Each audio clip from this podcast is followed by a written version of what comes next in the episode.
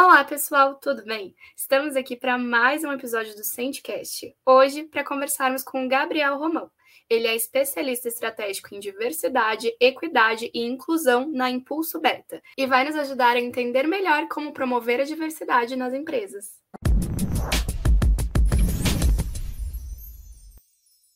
Então, primeiro de tudo, bem-vindo ao podcast. É um prazer te receber aqui.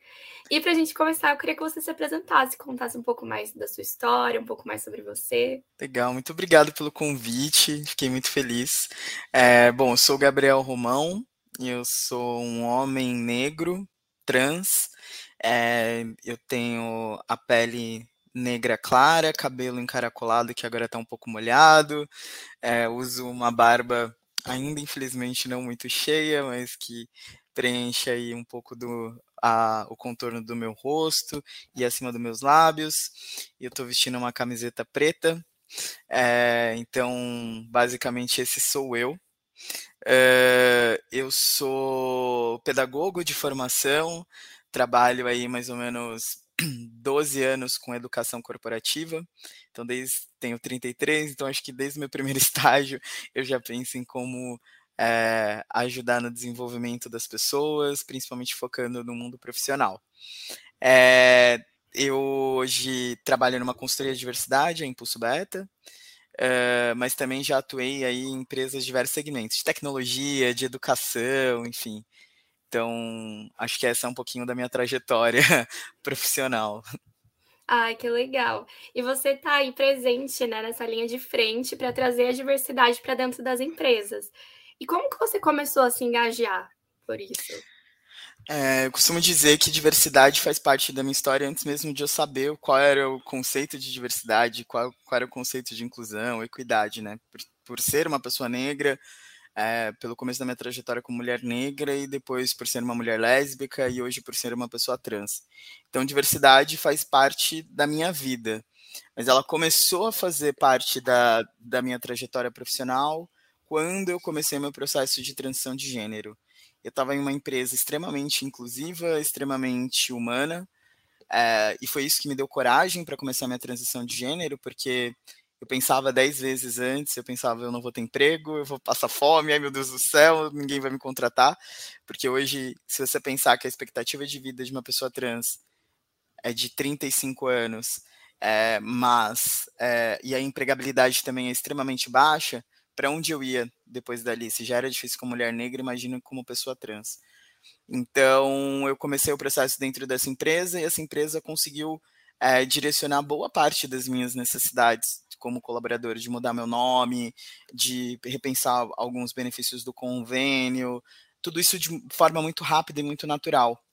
É, e aí eu pensei, poxa, seria tão bom se as empresas pudessem é, ser assim mais inclusivas e as pessoas não precisassem esperar 30 anos para fazer a sua transição de gênero, é, para ter segurança para fazer a sua transição de gênero. Então eu comecei em um grupo de afinidade dentro dessa empresa, é, acho que. E aí comecei como embaixador no programa de embaixadores da Todes, que também sou voluntário lá, é, hoje em dia. E aí o bichinho me picou. Logo depois eu me candidatei para uma vaga na Impulso Beta. E aí comecei a trabalhar frente às empresas, às necessidades das empresas e pensar como que a gente pode pensar a diversidade de forma bem estratégica. Mas foi isso, acho que o meu processo de transição é, me provocou a também contribuir e deixar um legado maior para a sociedade, sabe? Nossa, que incrível isso, de verdade. E assim, como que funciona esse processo de diversidade nas empresas que você trabalha hoje? Então, não existe. Eu, eu, a gente aqui na, na, no nosso, na nossa visão, não existe um, um dicionário, um ABC, mas existem alguns pilares que fazem parte dessa transformação. Então, essa jornada de diversidade, muitas vezes, ela começa com um diagnóstico, né? Começa vendo ali em qual momento que a empresa está, ou com censo, ou com um check-up, grupos, de, é, grupos focais, entendendo as necessidades. É, depois passa muito pelo, pela estratégia, né? Porque isso é ideal, tá? São os pilares ideais, depois eu trago a realidade. Assim. É, passa pela estratégia, depois vai se, se vai para o plano de ação. E em meio a tudo isso, você tem aí a, o treinamento, o desenvolvimento, as etapas de aprendizagem que fazem parte de todas essas etapas. Mas aí, sendo bem realista, né, esse, essa jornada de diversidade dentro das empresas, esse processo, muitas vezes começa com os grupos de afinidade, porque vem muito da necessidade dessas pessoas. Então, essas pessoas se reúnem, essas pessoas começam a provocar a empresa e a empresa começa a investir, né? Apesar de não ser o ideal, é muito realidade. Ou às vezes vem de uma provocação do mercado. Então, os consumidores notam que essa marca não está engajada com, com inclusão e diversidade, e aí começam a provocar a empresa a se movimentar. Ou a gente fala, ou é pela dor ou é pelo amor. Então, é pela dor de provocação dos colaboradores ou dos consumidores, ou é pelo amor da empresa entender que aquilo, além de ser uma obrigação, né, enfim, é, com a sociedade, também pode trazer impactos e resultados positivos economicamente falando. Nossa, total. E assim, a gente sabe que o Brasil está percorrendo um caminho, mas ainda tem muito para melhorar, para acontecer aí nesse caminho da diversidade. O que, que você acha que é a maior dificuldade hoje, assim, no mercado, para as empresas e tudo? Eu acho que existem duas grandes dificuldades, pelo menos o que eu vejo, assim. A primeira delas é estrutural, entender que existe uma camada de pessoas que eh, possuem um privilégio estrutural é, então, pessoas que nascem ali, quando nascem, nascem quase com uma poupancinha e começam a vida mais à frente, né? Pessoas que é, possuem privilégios e não reconhecem esses privilégios ou nem sabem que possuem esses privilégios, né? Sim. E o outro, eu acho que é investimento. As empresas falam, ah, a gente investe, precisa investir em diversidade, mas investir em diversidade é investir dinheiro, é investir pessoas, né? Não é investir em intenção. A intenção não, não transforma. Então você precisa investir dinheiro para que aquilo se mova, a gente vive num, no capital, né? Então, é, não é investindo intenção que a gente vai conseguir transformar. Então, eu acho que esse é um grande desafio, né? Uma grande dificuldade nesse processo, porque uh, quando você traz um especialista para falar sobre raça, por exemplo, esse especialista cobra. Quando você traz pessoas para pensar em diversidade de forma estratégica, essa pessoa passou por uma formação, ela merece ser reconhecida por isso. E sinto que as empresas ainda não entenderam é, que diversidade, para você ter uma empresa inclusiva, você precisa investir financeiramente e pessoa, investir em pessoas para isso, sabe? Nossa, total. E é muito louco isso, né? Porque às vezes parece que quanto mais a gente vê muito, muito se falar, só que dentro, interno mesmo, não, não desenvolve tão bem quanto se fala do lado de fora, né? É aquele negócio, um post bonitinho na, na rede social não faz muita mudança, né? não ajuda, assim. Tem empresas que investem mais no ads investem mais em campanha de marketing do que em um programa, por exemplo, de liderança inclusiva dentro da empresa. Então, é, é isso, assim, é o que a gente fala do diverso wash, né? Então eu, eu coloco a diversidade, eu falo que eu sou uma empresa super cool, eu sou super diversa, eu tô aqui, olha, como todo mundo é feliz, mas lá dentro, quando você vai olhar a pesquisa de clima, ou quando você vai fazer um check-up de diversidade dentro da empresa, você vê que essa não é a realidade. Mas aí você olha o budget, o, o orçamento diária da, da galera que trabalha com marketing, por exemplo, é, às vezes é grande, ou sei lá, enfim, qualquer área da empresa, é um, quando você olha o orçamento de diversidade, 10 mil reais o ano inteiro. Então, assim, como que você vai fazer uma grande transformação sem dinheiro? Não tem como. Como que você reforma uma casa sem dinheiro? Acho que essa é uma provocação, né? Isso passa muito por privilégio, por essa noção de privilégio, né? Porque boa parte da alta liderança é branca. Então, essa alta liderança, se não reconhece o próprio privilégio, ela não vai conseguir ver os consumidores dela direito, ela não vai conseguir ver os colaboradores dela direito e vai entender que a meritocracia é algo que funciona, sendo que é um sistema extremamente falho de, de reconhecimento de pessoas. Né? Nossa, total. E assim, o que, que você acha que é, nesse caminho, assim, as empresas que ainda não têm uma política de diversidade implantada, nenhuma, assim, o que, que elas precisam fazer para entrar nisso, para começar de fato a fazer algo que faça a mudança? É, é, claro que cada empresa vai ter a sua realidade, né? Óbvio, quando a gente fala de uma empresa muito grande, né, com mais de 5 mil funcionários, 6 mil funcionários, o investimento pode ser diferente, né? Mas eu acho que o primeiro ponto é conhecer as pessoas que estão dentro da empresa, né? Às vezes se faz pesquisa de clima, enfim, ou se faz censo com as perguntas é, que nem sempre as pessoas sabem nem se autodeclarar, então você tem um censo às vezes muito deturpado, né?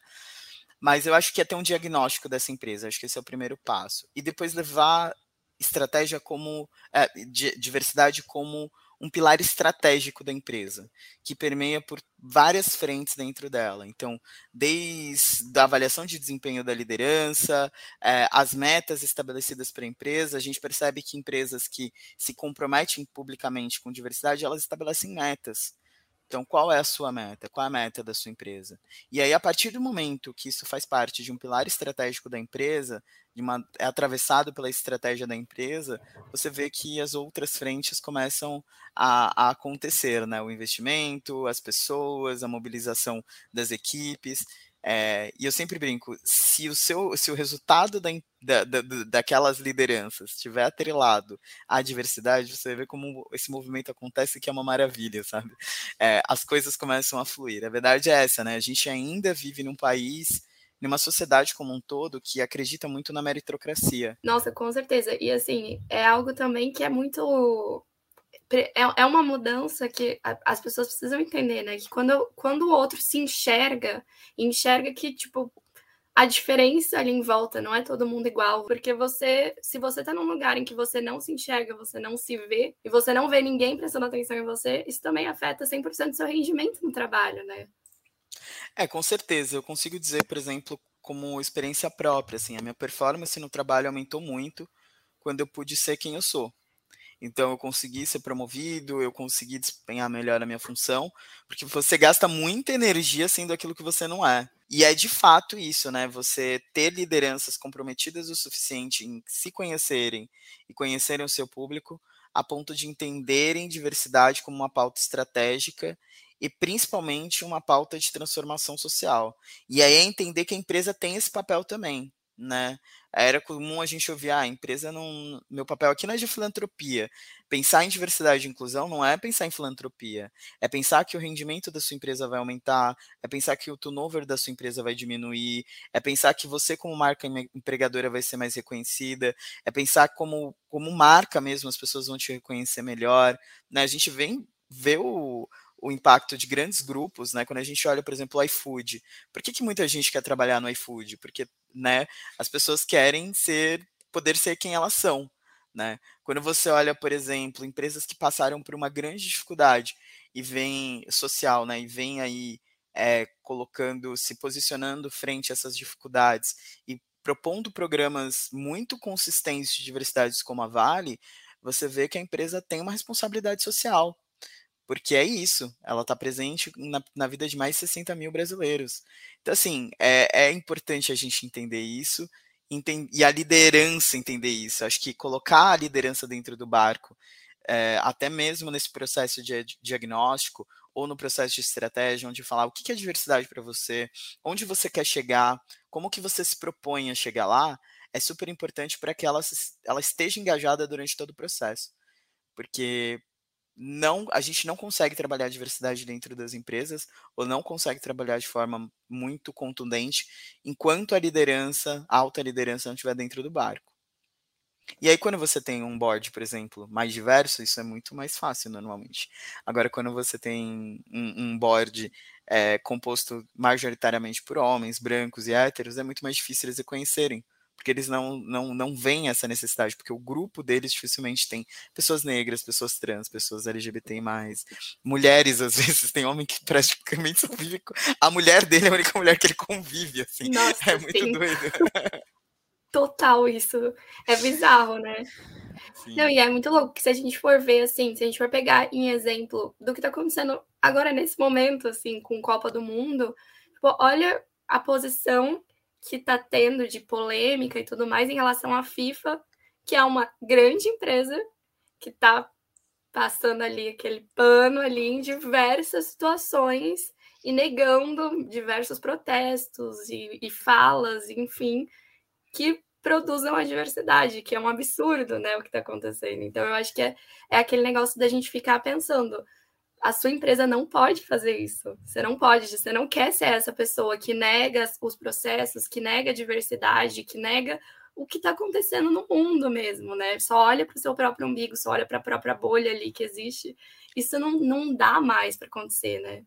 E a grande indignação. E, e é, é, é, muito, muito irônico esse negócio da Copa do Mundo, né? Porque a grande indignação é que é o seguinte: primeiro, a gente tem um monte de empresas lá que chegam no, em junho, levanta a bandeira, faz um monte de coisa, que, né, enfim, tem um monte de ação, mas está lá, apoiando e patrocinando a Copa do Mundo.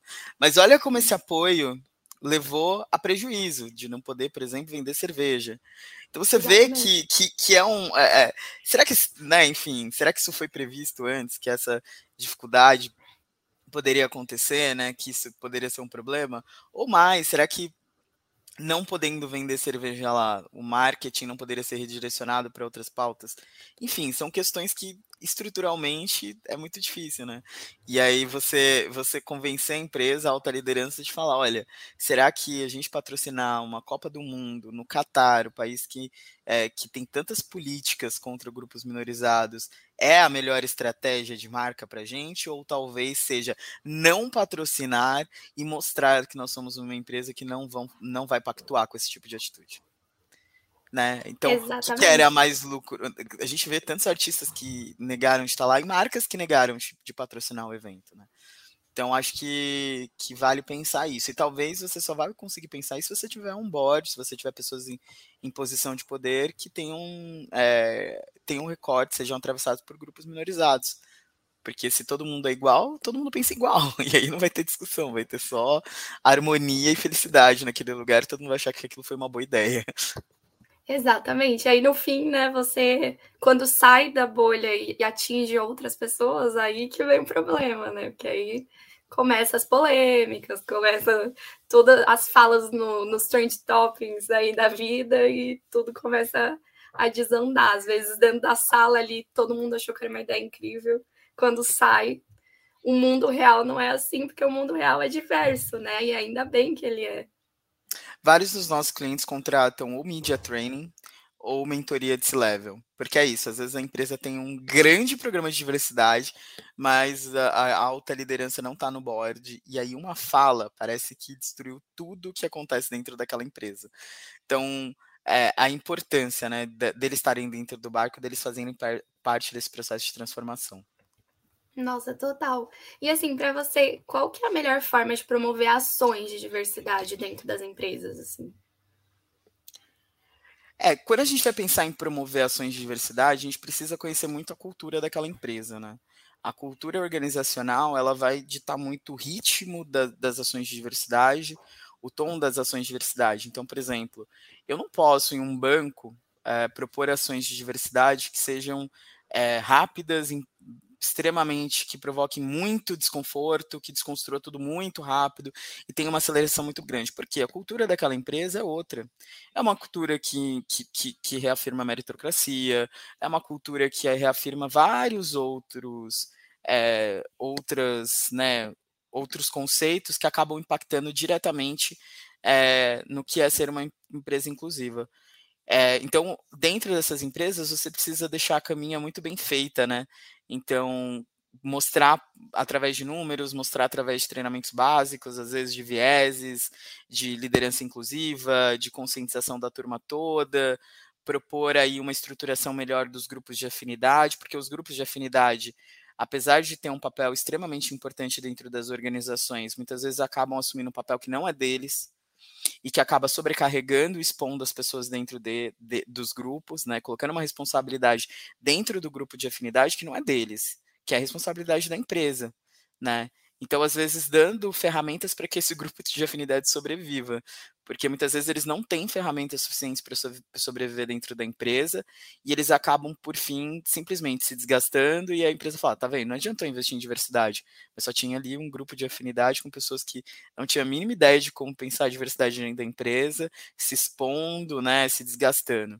Então, muitas vezes é dar ferramentas para o grupo de afinidade, então pensar ter, ter, ter momentos, encontros que pensem em prototipar soluções, é, mapear problemas, é, criar um dashboard de metas, mesmo que não seja uma meta institucional, seja uma meta da, daqueles grupos, ou então, por exemplo, é, você já tem o senso dentro da empresa, né?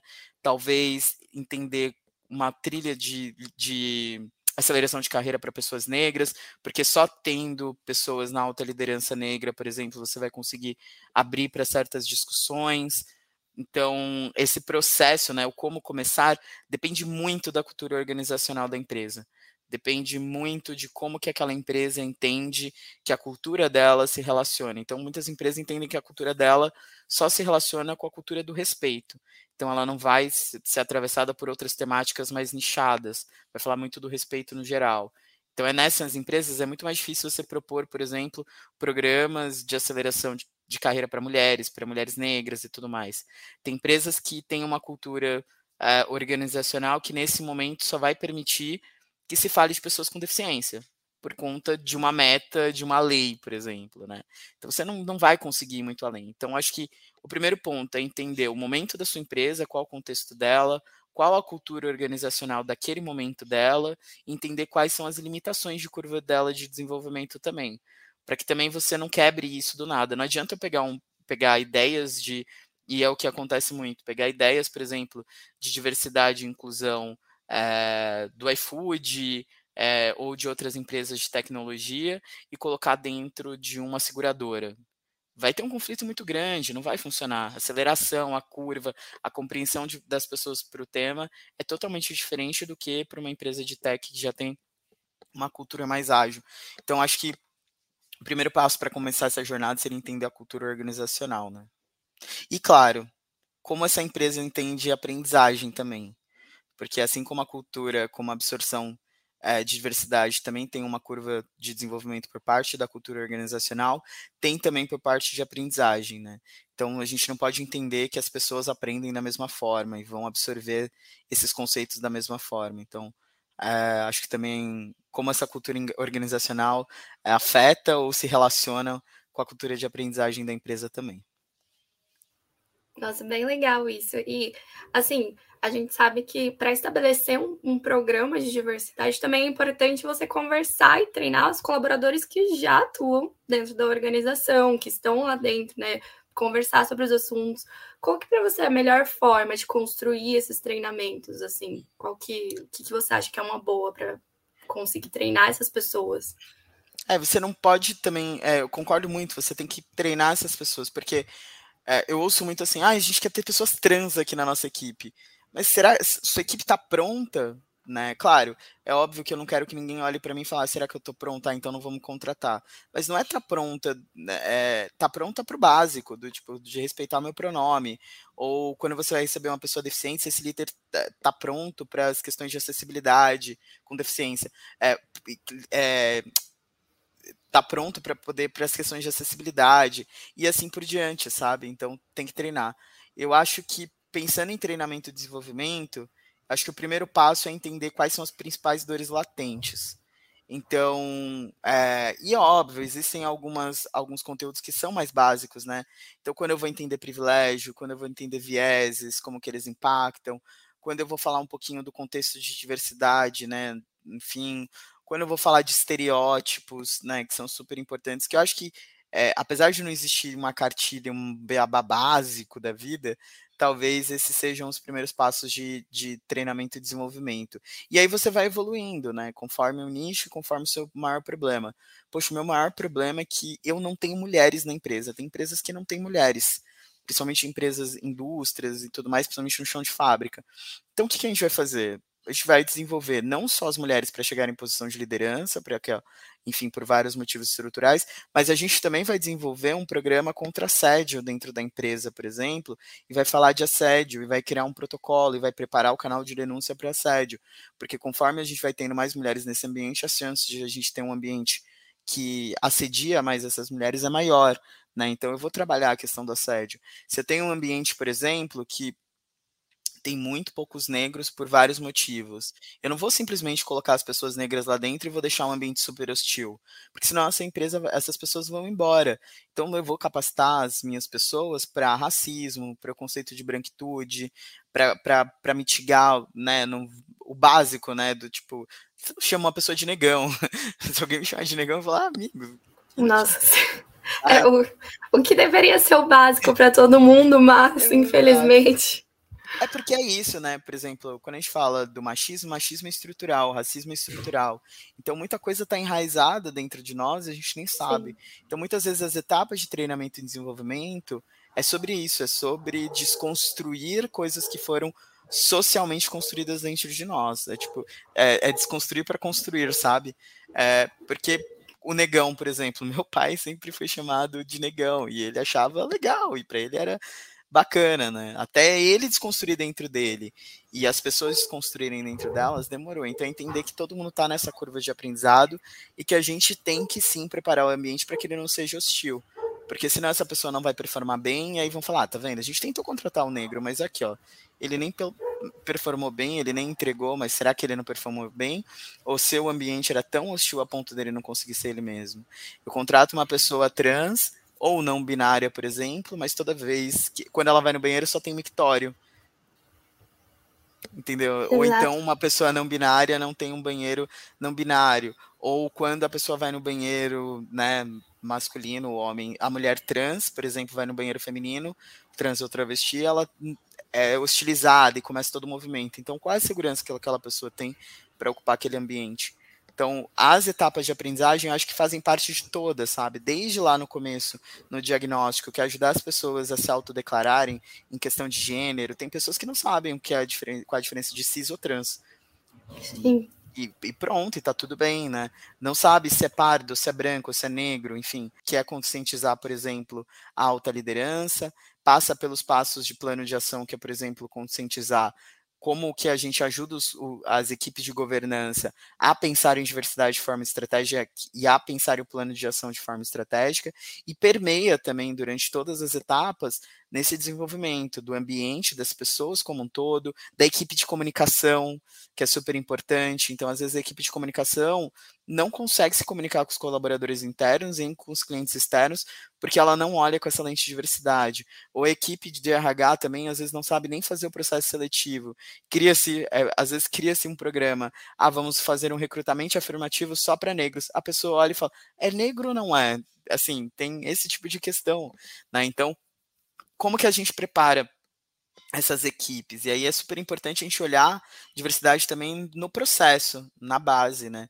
Então, pensar que esses treinamentos também precisam, é, esses processos de aprendizagem precisam surtir efeito dentro dos processos internos das empresas, dentro da, da de como aquela empresa articula é, e desenvolve o seu trabalho ali, né? Nossa, é incrível isso. Realmente é algo muito importante e que às vezes passa despercebido, né? Porque a pessoa às vezes quer começar a ação, ah, não, vou fazer, vou começar, só que se a sua empresa não está preparada também, não vai rolar, porque as coisas vão vão para um caminho que às vezes deixa a pessoa que entra mais desconfortável do que confortável e aí tudo vai para um lugar ruim, né? E aí você falou dessa parte de aprendizado e tudo mais. E quando a gente fala no, no papel do líder do time dentro da, da, das equipes, dentro das empresas, qual que é o papel dele nesse lugar da diversidade? Acho que o papel dele é super importante, assim, né? Porque o líder, ele, ele é aquela pessoa que faz parte de praticamente todo o ciclo de gestão de pessoas. Então é o líder que contra, faz a contratação junto com a RH, é o líder que desenvolve essa pessoa, é o líder que avalia essa pessoa, é o líder que propõe ações de treinamento e desenvolvimento e é o líder que desliga essa pessoa, inclusive. Né? Então, assim, o líder que tem vieses inconscientes muito fortes, como é que esse líder vai contratar com a lente da diversidade? Como que esse líder vai se propor a contratar uma pessoa negra para um cargo de, de, também liderança? Como que ele vai olhar para isso? Como que ele vai mitigar? Como é que ele vai contratar, por exemplo, uma mulher e não vai perguntar se ela é mãe ou se ela quer engravidar? O que, que isso interessa para ele, sabe? Então, assim, como que a gente mitiga esses viés para por exemplo, no, na hora da contratação. Quando a gente fala aí depois na avaliação de desempenho, né? Então, isso tem estudos que mostram que é, pessoas, normalmente quando a gente vai avaliar, vai olhar a avaliação de pessoas presentes em grupos minorizados, essa avaliação nem sempre é, é a melhor possível. Você olha que a avaliação de pessoas de grupos minorizados, ela tende a ser pior do que pessoas que não fazem parte de grupos minorizados, né? Ou até mesmo o que justifica ali o desligamento, né? Então é um, um meio, talvez até, de novo, inconsciente estruturar um momento estabelecido. Quando você olha o desenvolvimento, às vezes você pede é, e aí, tanto no recrutamento quanto na hora do desenvolvimento, habilidades que a pessoa nem usa no trabalho. Ou então, na hora do desenvolvimento, você não está disposto. Você fala, ah, não, mas eu precisava de alguém com inglês muito melhor, eu não vou ficar esperando três meses para desenvolver essa pessoa. Mas aí você contrata, às vezes, uma pessoa branca que nem tem o mesmo inglês e você fala, ah, não, tudo bem, eu entendo que ela está numa etapa de desenvolvimento. Então, assim, entender que as pessoas estão em desenvolvimento e acolher esse desenvolvimento também e valorizar outras habilidades de pessoas presentes de grupos minorizados e não aquelas habilidades, né, é, os capitais sociais, econômicos, né, enfim, os capitais ali que, que, a, que a branquitude entendeu que tem valor. Então, é pensar, né, como que eu vou desenvolver essa pessoa e ter essa pessoa no meu time e pensar os próximos passos dela. E às vezes, até no offboard, sabe? Na hora, na, no momento da demissão, ter sensibilidade do momento, da forma que você demite essa pessoa, o líder tem participação nisso, né? Poxa, eu vou de, de, demitir uma mulher logo depois que ela volta da licença maternidade, né? Qual é o meu papel nisso? Será que é performance mesmo? Será que é entrega ou simplesmente é um viés de que ela me trouxe problema, sei lá, por exemplo, tem líder que pensa que a gravidez da mulher é um problema, né? Eu vou demitir uma pessoa negra, mas eu realmente desenvolvi essa pessoa negra, esse é o momento de demitir essa pessoa negra, como eu vou demitir? Eu tenho um programa de, de, de acolhimento após essa demissão, né? Porque de, às vezes é tão, tão traumático a demissão de algumas pessoas, que por elas fazerem parte de um grupo minorizado, isso só constrói mais estigmas dentro da cabeça dela. Então, tudo bem, às vezes a empresa tem layoff, isso acontece, enfim, mas como que você está fazendo esse layoff e qual é o cuidado que você está fazendo esse layoff com as pessoas de grupos minorizados. Então, é, o líder ele tem um papel fundamental e principalmente a gente sempre fala assim, se os, as lideranças da empresa não tiverem compradas com a pauta, dificilmente ela evolui também. Não só a alta liderança, mas as médias lideranças também. Porque aí o líder vai achar que não tem muito valor a pessoa sair para o grupo de afinidade, o líder vai achar que fazer parte daquele treinamento é inútil, o líder vai achar que aquele budget para aquela, aquela pauta é gasto e não investimento. Então, é, a liderança tem que estar tá muito comprada com a pauta, porque senão ela não avança. Nossa, total. E às vezes em alguns lugares, assim, principalmente com vários grupos, né? Parece que a régua é mais fina, né, para alguns lados. Então você vê, tipo, comportamentos com algumas pessoas, outros comportamentos com outras. Eu acho que isso é uma das coisas mais desmotivantes numa equipe. Você tá numa equipe, você perceber que o fulano tá tendo uma, um tratamento e eu tô tendo outro, o ciclano tá tendo outro, e você fica, meu Deus, o que que tá acontecendo, né? E o líder tá ali presente naquele naquele resultado, naquele momento, e com certeza é a parte que, que está realizando essa ação, né? De, de você, ah, não, para esse aqui é desse jeito, para esse é desse.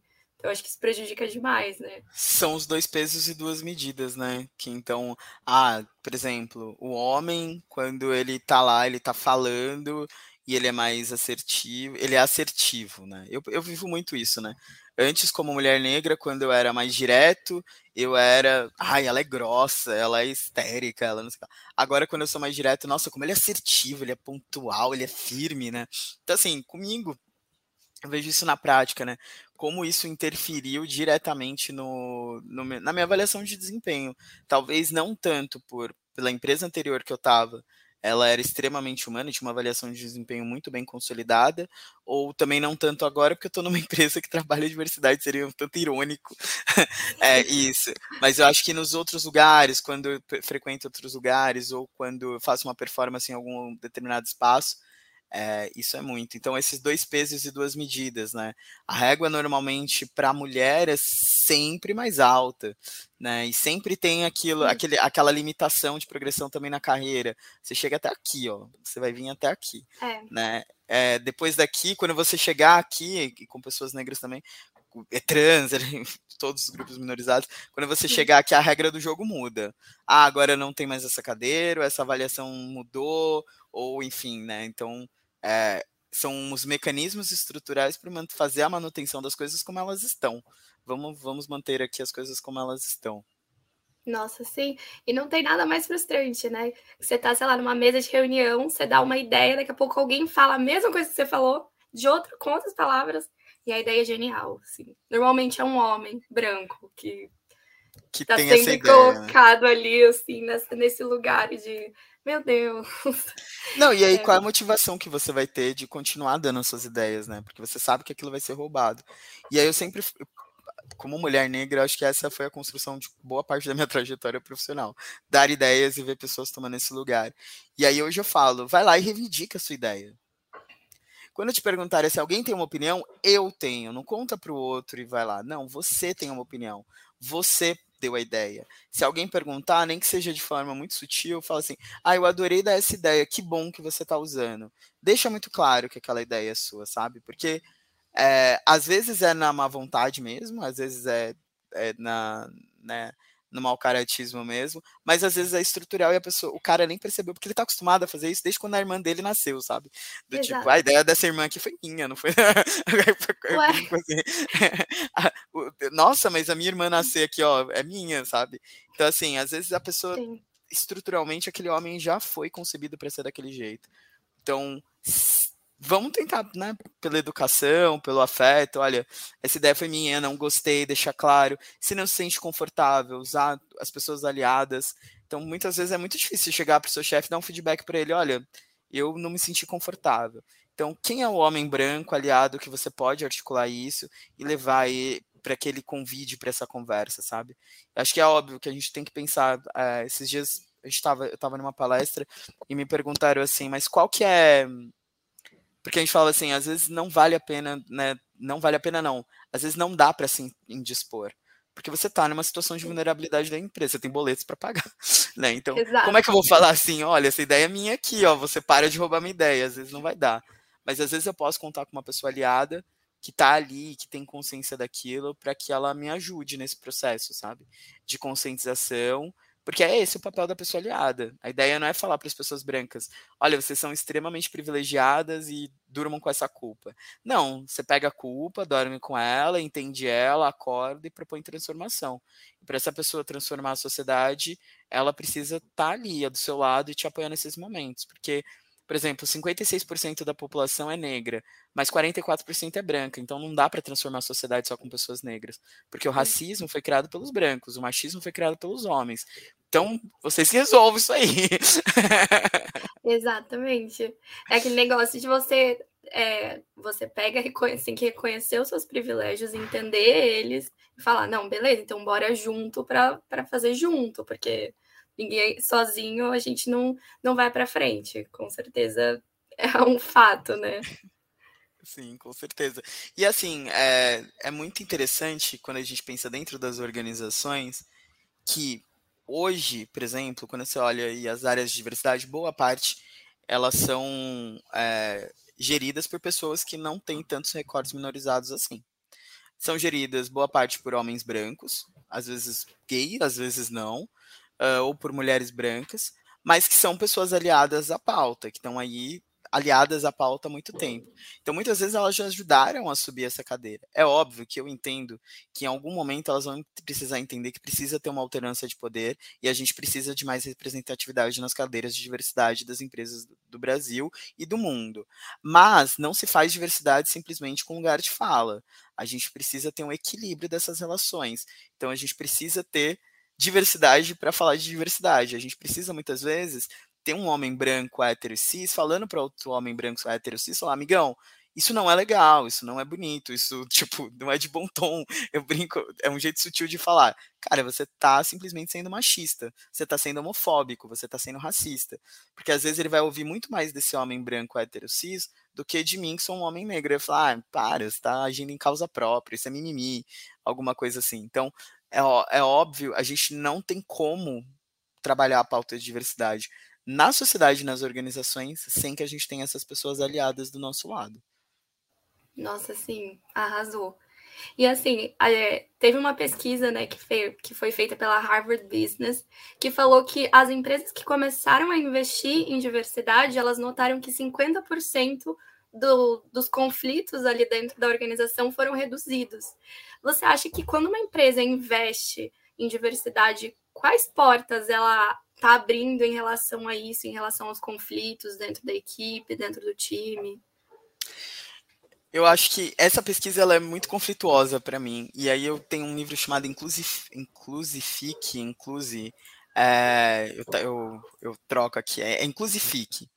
É, que esse livro ele fala, ele conta a história no começo que uma pessoa foi numa empresa que falava de diversidade, enfim, tudo mais. E aí quando ele chegou lá, nossa, nós somos super diversos. Mas aí quando essa pessoa chegou, por exemplo, no, no na parte de alimentação assim da empresa, era presencial, ela viu que o grupo das pessoas negras estavam aqui, o grupo das pessoas brancas aqui, o grupo das pessoas amarelas aqui, o grupo, grupo LGBT mais aqui. Então realmente não existia conflito, porque as pessoas não conversavam. O que acontecia? As pessoas mantinham nos seus pequenos grupos, né? É óbvio que quando você tem uma empresa que as pessoas podem ser elas mesmas, você estabelece um, você precisa estabelecer um canal de conversas difíceis. Então você vai entender que uma conversa difícil não é um conflito, é simplesmente uma conversa difícil, é uma troca de ideia. Então tem acho que muito esse mito do tipo, puxa, mas o meu time é tão diverso, mas me dá tanto, líderes falam, mas me dá trabalho. O Gustavo Narciso Venâncio, o diretor do Instituto CA, ele falou numa palestra comigo esses dias, ele falou, times diversos dão trabalho. Seria muito mais fácil eu contratar todo mundo igual a mim, porque ninguém ia discordar de mim. Então ia ser muito mais fácil eu viver uma vida tranquila e tal. Mas a diversidade, ela traz criatividade porque ela provoca o caos, e o caos provoca reflexões que você não teve ainda. Né? Então a gente precisa, eu acho que quando a gente fala muito disso, né, de um time, de um empresas conflituosas, a gente fala disso. Não é que não vai ter discordância, não é que não vai ter atrito e tal, não é que vai ter conversas difíceis. Você vai ter, mas você vai entender que esse é um processo normal de evolução. Né? É diferente quando tudo fica nos bastidores. Você tem que esconder quem você é, você não pode é, ter um feedback com, com o seu líder, você não pode ter uma troca com um amigo e falar, olha, não gostei dessa atitude, acho que a gente precisa rever, você não pode manifestar sua opinião porque você tem medo de perder o emprego. Isso é conflito. Conflito é isso, né? O baixo dos panos, é aquilo que me incomoda e eu não falo, são situações de assédio que não vão nem para o canal de denúncia, porque você nem confia no canal de denúncia. Esse é o grande problema, esse é um grande conflito na minha percepção não conversas difíceis e não é, times que, que, que, vão ter ideias diferentes, né? Porque eu, eu, sinto isso, as empresas falam, ah, aqui é um lugar é, super diverso, né? E aí você vê aquelas equipes caóticas, né? Onde as pessoas, cada um pensa de um jeito. Mas se cada um pensasse de um jeito, não tinha tanto de publicidade, por exemplo, que saía sem nexo nenhum. E não é porque você vai também ter várias pessoas de grupos minorizados que elas vão pensar igual. Eu, por exemplo, olhei uma campanha de uma, de uma marca esses dias e estava com mais dois amigos negros meus, que são líderes, e aí eles. É... foi muito engraçado. Eu falei, é, eu resolveria dessa forma. Meu amigo falou, imagina, eu resolveria dessa forma. Minha amiga falou, não, eu iria dessa forma. Então, tenho ali uma divergência de ideias, mas a gente tem um ambiente de, de confiança suficiente para poder entrar em um processo de acordo e tomar uma decisão ali. A gente chegou numa terceira, uma quarta hipótese que foi o que ninguém pensou. Existia um conflito, mas era um conflito saudável, né? Não é aquele conflito é, que, que, que, afasta, não é aquele conflito que não é construtivo. conflito é bom, conflito é importante, mas o conflito construtivo. Né? Nossa, total. E é aquela coisa, né, também. A gente. O, a, o, perfeitinho, aquela coisa que todo mundo é igualzinho, todo mundo é certinho, aquela, tipo aquelas casinhas é, é, nos bairros americanos, que é tudo igual. Aquilo é chato também, né? Tipo, você precisa também ter um pouco. A diferença é o que cresce, é o que deixa as coisas legais, é o que deixa as coisas construtivas mesmo. E a sociedade é isso, né? Exato. As empresas são reflexos da sociedade. Então, você não tem consenso em tudo na sociedade. Você não consegue chegar no consenso nem de qual, quais seriam os jogadores ideais para a seleção brasileira. Então, assim, você não consegue chegar em um consenso básico. Às vezes você não consegue chegar no consenso com seu marido, sua esposa, sua pessoa companheira, qual programa na Netflix assistir, entendeu? Então, quiçá não ter conflitos para decisões importantes. Mas, quando não se tem conflito, aí se tem um problema.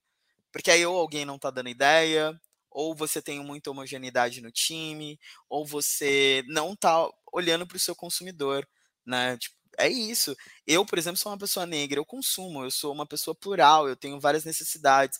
Se as empresas não me olham, elas me perdem, ou como colaborador, ou como consumidor, né?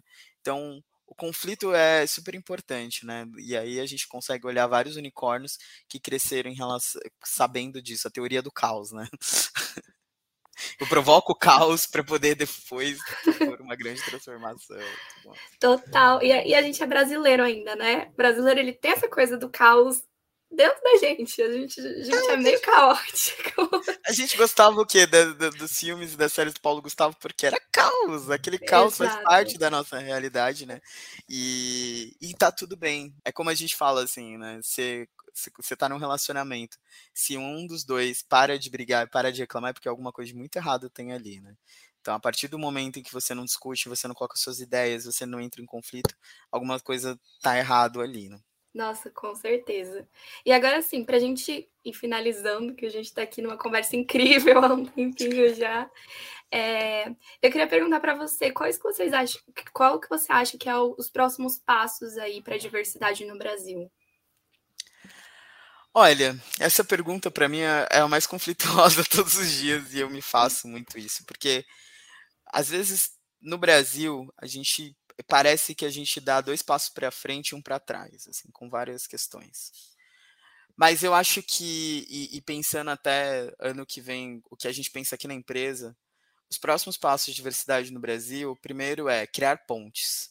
A gente precisa criar pontes em tantas, é, em tantas com distâncias tão grandes entre as pessoas que foi criado é, no cenário atual. Então, criar pontes é um próximo passo em relação à diversidade no Brasil, né? Outro próximo passo que eu vejo, né, como necessidade no Brasil, é a gente começar a pensar a diversidade muito mais de forma interseccional. Eu sinto que muitas vezes a gente coloca, ah, vamos falar de raça, vamos falar de LGBT+, vamos falar de pessoas maduras, vamos falar de PCD, e coloca em caixinhas como se as pessoas fossem aquela dimensão. É, acho que o próximo passo de diversidade no, no, no, Brasil é começar a gente olhar de forma muito mais interseccional. Né? Não dá para falar de raça sem falar de gênero, não dá para falar de gênero sem falar é, de classe, não dá para falar de classe, né? Enfim, todas essas vertentes compõem o humano. Então eu acho que a tendência, e é o que eu, eu ando vendo, é que a gente fale de diversidade de forma muito mais interseccional. E eu acho que por último, que na verdade seria o primeiro, é que os próximos passos, eu acho que no Brasil, é olhar a diversidade de forma muito mais estratégica. Não só para as empresas, como sobrevivência da nossa sociedade. É, hoje a gente tem um, um, movimento, por exemplo, da B3, que, que vem aí colocando diversidade como pilar de investimentos, enfim. E a gente tem um movimento é, governamental pensando em diversidade como um pilar é, público, né? Como um pilar como um pilar do governo. Então, assim, a partir desse momento em que você tem movimentos corporativos e sociais apontando a diversidade como uma forma estratégica de sobrevivência, seja social ou corporativa, você começa a pensar levar a diversidade mais a sério do que é, era levado. Não que não é levado, mas que talvez fosse levado, precisa ser levado por mais pessoas. Aí eu acho que eu queria trazer mais uma diversidade que, que a gente fala muito também dessas intersecções, e colocaria nessas intersecções o regionalismo. Acho que quando a gente fala muito de inclusão, a gente sempre pensa em conteúdos ou estratégias que mirem muito sul e sudeste, né? Eu acho que a gente precisa olhar com muito mais carinho para essas intersecções quando a gente fala do norte e do nordeste, é, principalmente o norte, né? Acaba que mal eh, muitas empresas não trabalham povos originários porque não é um problema para elas, digamos assim, mas é um problema social Muitas empresas não trabalham os temas com forma utilizando as questões regionais como ponte para poder se conectar com aquelas pessoas. Então, acho que quando a gente pensa no regionalismo é super importante para que a gente consiga ser assertivo e dialógico com o público que a gente está se propondo articular. Nossa, demais. E agora, para a gente finalizar, eu queria que você falasse onde as pessoas podem te encontrar, como que elas podem saber mais sobre o seu trabalho. Legal. É, as pessoas podem me encontrar no LinkedIn, Gabriel Romão. Uh, no Instagram é o Transgabs underline, então é, fica o underlinezinho depois. Também podem acompanhar vários conteúdos que eu produzo para Impulso Beta, então procurar um pouquinho Impulso Beta nas redes sociais, no Instagram, no LinkedIn. A gente faz muitos meetups, manda muitas news. E é isso, é pensar que, né, que, que, a, que não só me seguir, como seguir outras pessoas negras.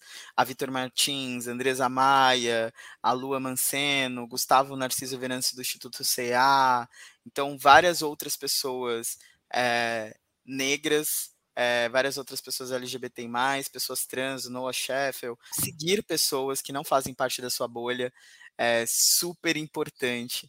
É, Júlia Picon, que fala muito da, das pessoas com deficiência, Piccolini, fala muito das pessoas com deficiência, é, sair da sua bolha para conhecer outras realidades. E aí, a partir dessa, desse contexto das outras realidades, propor é, transformações que gerem a uma nova sociedade, a um novo mundo corporativo. É isso, Gabriel. Muito obrigada. Foi um prazer te ouvir, de verdade. Foi incrível. É, Eu acho que esse podcast com certeza vai ajudar muitas pessoas, vai abrir a visão de muitas pessoas. E foi muito legal escutar, saber um pouco mais, aprender também. Então, muito obrigada pela sua participação. E nós aqui da City Pulse, nós estamos de portas abertas para vocês e o que vocês precisarem para parcerias. Foi muito legal mesmo conversar com você. Muito bom, muito feliz pelo convite, muito feliz por abrir esse espaço para uma pessoa negra trans. Acho que é importante. É importante que as pessoas nos ouçam, é importante que empresas, pessoas abram espaço é, para que a gente fale, porque a gente tem muito para falar, muito para contribuir, mas nem sempre as pessoas estão dispostas a nos ouvir. Então, muito obrigado e espero que essa parceria dure por muito tempo. E se você quiser saber mais conteúdo sobre marketing, empreendedorismo e muito mais, segue a Sente Pulse lá nas redes sociais, arroba Sente Pulse Brasil.